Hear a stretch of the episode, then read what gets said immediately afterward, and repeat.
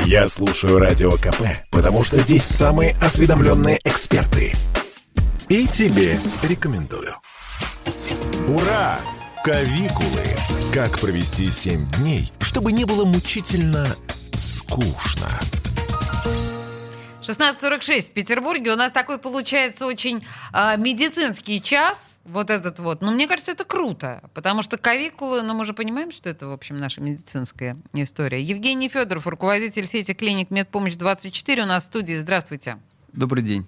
Слушайте, ну вот э, тут меня все чиновники очень просят не называть то, что на нас наступает локдауном. И не знаю, почему не называть. Но так или иначе, вот эти вот странные каникулы уже вот у кого-то уже рабочий день закончился, я смотрю, да, вот сейчас почти 5 часов вечера, у кого-то там буквально через час закончится, и дальше у нас неделя. Давайте называть все-таки локдауном. Что он означает э, для пациентов? Вот если мы говорим о плановых приемах, какие-то ограничения, медпомощь 24, как? Ну, слава богу, в этот раз, э, в отличие от, э, скажем, э, весны 2020 года, медицинскую сферу не касается вот никаких практических ограничений. То есть помимо соблюдения всех санэпидем норм, которые мы так и соблюдали с того момента. То есть вы не прекращали их соблюдать? Да, по сути, у нас ничего не меняется, да, нам, у нас нет запретов ни на плановые приемы, ни на экстренные какие-то оказания услуг, поэтому мы работаем в штатном режиме, то есть клиники работают, и вся медицинская среда работает нон-стопом, мы не останавливались весь этот период, оказывали помощь. Мы можем оказывать как экстренную, так плановую помощь, ну и помогать людям в их, э, в их здоровом образе жизни. Проблемах, да. Понимаете, просто на самом деле, вот у меня сейчас э, столкнулась моя подруга, которая владельца кота тяжело больного. А коту ветеринары помощь не будут сейчас оказывать на протяжении этой недели. Мне кажется, что это чудовищно несправедливо. Кот действительно по-настоящему болен. Если говорить о не медпомощи 24, а в принципе, вот вы знаете, ваши коллеги в других клиниках, они как-то ограничены в этот локдаун? Или они все работают как обычно?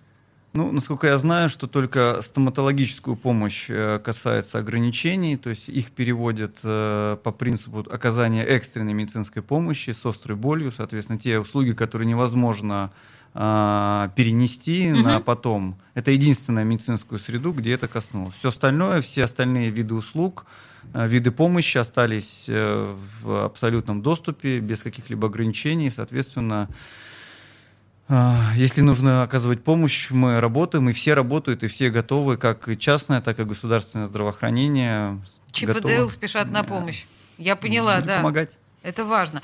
Скажите мне, ну давайте на пальцах. А, если я прихожу в вашу клинику, о чем я должна помнить прежде всего? Вы, вы же не будете меня QR-код спрашивать или будете? На данном этапе вот те последние постановления не предполагается, что мы используем QR-кода, э, то есть нет таких указаний, то есть все идет в штатном режиме. Прежде чем прийти в клинику, конечно, у вас э, проведут э, опрос, угу. да, по телефону, так как все пациенты приходят. А, по телефону меня Естественно, мы, так. конечно, интересуемся на наличие симптомов э, заболевания ковид, острых респираторных заболеваний, контактов. Это никто не отменял. То есть те стандарты, которые были введены еще весной 2020 года о недопустимости пересечения потоков, да, то есть пациентов э, не с инфекционными заболеваниями и стандартных пациентов. То есть, соответственно, все те правила, они соблюдаются, но других каких-то особенностей не будет. Скажите мне, пожалуйста, вот это прям важно. Смотрите, если, э, ну, предположим, у меня тем... я звоню вам, у меня температура и теста на ковид нет. Что мы делаем? Ну вот у меня температура и, предположим, какие-то простудные там, да, симптомы. Мы что с вами делаем? Вы меня принимаете или вы рекомендуете мне сдать тест? Все зависит от клинических проявлений, ну какая ну, вот... температура, если или нету другие признаки, угу. кашель, например, одышка, а, выделения, да, соответственно, в этот момент э, принимается решение. Если э, у нас есть сомнения, может доктор вам позвонить, то есть, потому что у нас э, контакт-центр, например, это девушки без медицинского образования, то есть колл-центр, это обученный персонал, но если есть сомнения, соответственно, доктор может связаться и понять, может быть, действительно есть признаки новой коронавирусной инфекции. Соответственно, лучше тогда вызвать э, доктора по месту жительства угу. и, соответственно, там сдать тесты на ковид и уже в рамках э, постановленного диагноза уже получать медицинскую помощь. А есть ли у вас такая штука, как онлайн-поддержка пациентов? У нас по телефону есть такая Только поддержка. По телефону, да? да, значит, угу. вот проблема Мы пытались еще с э, прошлого года реализовать онлайн-консультации. Э, возникают очень большие сложности с, эм, с точным, с постановкой точным диагнозом, с какими-то... Есть еще не до конца вся эта система гарантированно работает. Мы приняли решение, что в случае необходимости Э, онлайн какого-то дистанционной поддержки наши врачи, терапевты в основном, они курируют пациентов. Угу. Соответственно, все пациенты, которые обращались и требуют координации какой-то, курации, да, доктор связывается, и они уже дистанционно решают те или иные задачи, которые необходимы. Но пока вот я не могу сказать, что это массовое прямо использование. То есть массовая, практика, ага. массовая практика не существует. Мы всегда все ждем в клинике. По сути, нету каких-то жестких ограничений. Все прекрасно уже понимают, в какие моменты это занимается ОМС. Ну, если это признаки ковид-инфекции. Если нет, то, собственно говоря, мы ждем в клинике и прекрасно работаем. Сейчас я вижу очень много постов в моих соцсетях связанных э, с последствиями коронавируса. Причем последствия такие достаточно отдаленные. В том смысле не то, что вот сейчас человек переболел, и у него там какие-то ментальные отклонения, а через месяц, через два, через полгода люди говорят про потерю памяти, люди говорят про э, какие-то сердечные проблемы, там, одышки и вот это вот все. Вообще это люди сами себя накручивают или ваш опыт показывает, что постковидный синдром, он достаточно серьезен? Здесь палка о двух концах. Ну, так. Ну, во-первых, э, не читайте прессу советскую.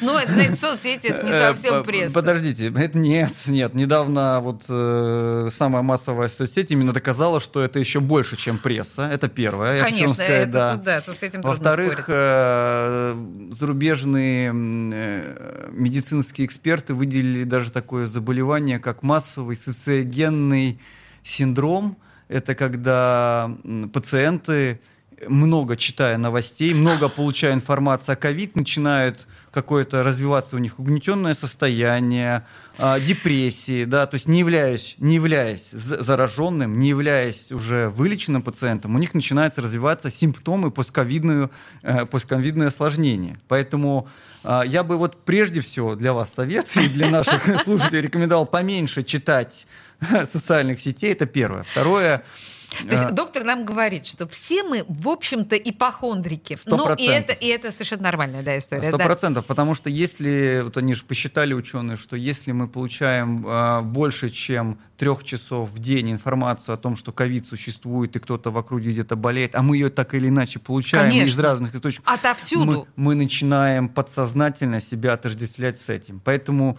прежде всего хочу сказать, не дистанцируйтесь, да, развивайтесь. А во-вторых... Это э, важный очень... совет доктора. Я фиксирую этот момент. Сто процентов. Сто процентов. А во-вторых, конечно же, существуют осложнения, как и послековидные, которые требуют обязательного медицинского наблюдения, которые также очень сильно влияют на, как и на как сказать, физическое состояние организма, да, то есть нарушение сердечно-сосудистой системы, например, да, то есть зарубежные ученые, опять-таки медики посчитали, что а, после ковидное осложнение на э, э, сердечно-сосудистые заболевания от 7% до 70%. Вот такая огромная Ого. вилка пациентов, которые могут получать именно эти осложнения. А, осложнения и на эндокринную систему, осложнения на, ну, то есть весь организм задействован. То есть если у человека были какие-то предрасположенности и предпосылки для заболеваний, то вполне вероятно, может быть, что это будет развиваться. Но самое, сейчас, секундочку. Да, просто, да, конечно. Самое очень важное, что э, мало кто обращает внимание, что больше всего степени влияет еще на нервную систему, на нашу психологическую стабильность и э, нервные расстройства. Вот именно именно состояние угнетенности, депрессии, тревожности. Это очень важные признаки постковидного синдрома. Обращайте, пожалуйста, внимание на своих любимых, близких, родных, потому что нам кажется, что мы поправились, мы здоровые, но именно климат в семье, в окружении может именно поддержать пациента, который выздоровел, да, и направить его на дальнейшую реабилитацию. Слушайте, а скажите мне, а каждый из нас, э, переболевший ковидом, на ваш взгляд, должен ну, про, либо пройти э, реабилитацию, либо в этом направлении думать, или кто вот должен быть э, ну, потенциальным реабилитантом? А, я недавно отвечал на этот вопрос, может так. быть, недели две назад. И э, в тот момент я ответил, что 100% людей нуждаются, во-первых, в постковидном наблюдении врача-специалистом. То есть если вы переболели и выздоровели, вам обязательно, 100% для всех нужно посетить врача, для того, чтобы врач определил, какая степень после ковидной реабилитации и, какой, и какая именно реабилитация вам нужна. Для одних это комплекс медицинских э, Э, манипуляции, для других это может быть лечебная физкультура, для третьих это может быть санаторно-курортное лечение, угу. для четвертых это может быть поход в театр или в оперу. То есть вплоть до а, этой реабилитация. реабилитация. Нет, это очень важно на самом деле, потому что учитывая, что затрагивается неврологические особенности человека, нервная система, то есть для некоторых даже чтение книги вслух является реабилитации. Очень много уже работ по этому поводу написано. И, то есть в плане ковида реабилитация, она очень широкая может быть и должна быть. И поэтому а, то, что каждому она нужна, это 100% в зависимости от того, какая именно, должен определить доктор, поэтому я всем... То есть, подождите, получается, что если я выздоровела, в общем, мне стоит пойти к врачу, сдаться, да, и сказать, ребят, ну да. вот я переболела, посмотрите меня так, что мне нужно, да, подкорректировать? А, не игнорируйте этот момент. Понятно, что многие думают, что все, мы здоровые, мы сильные, можем все сделать. Есть очень много подводных камней, которые, на первый взгляд, незаметны, находятся под поверхностью не на поверхности, скажем так, да, и поэтому нужен врач. Ну, вот это э, рекомендация, важная рекомендация врача. Евгений Федоров, руководитель сети клиник Медпомощь 24. Евгений, огромное спасибо. Пожалуйста. До свидания. До свидания. Ура! Кавикулы.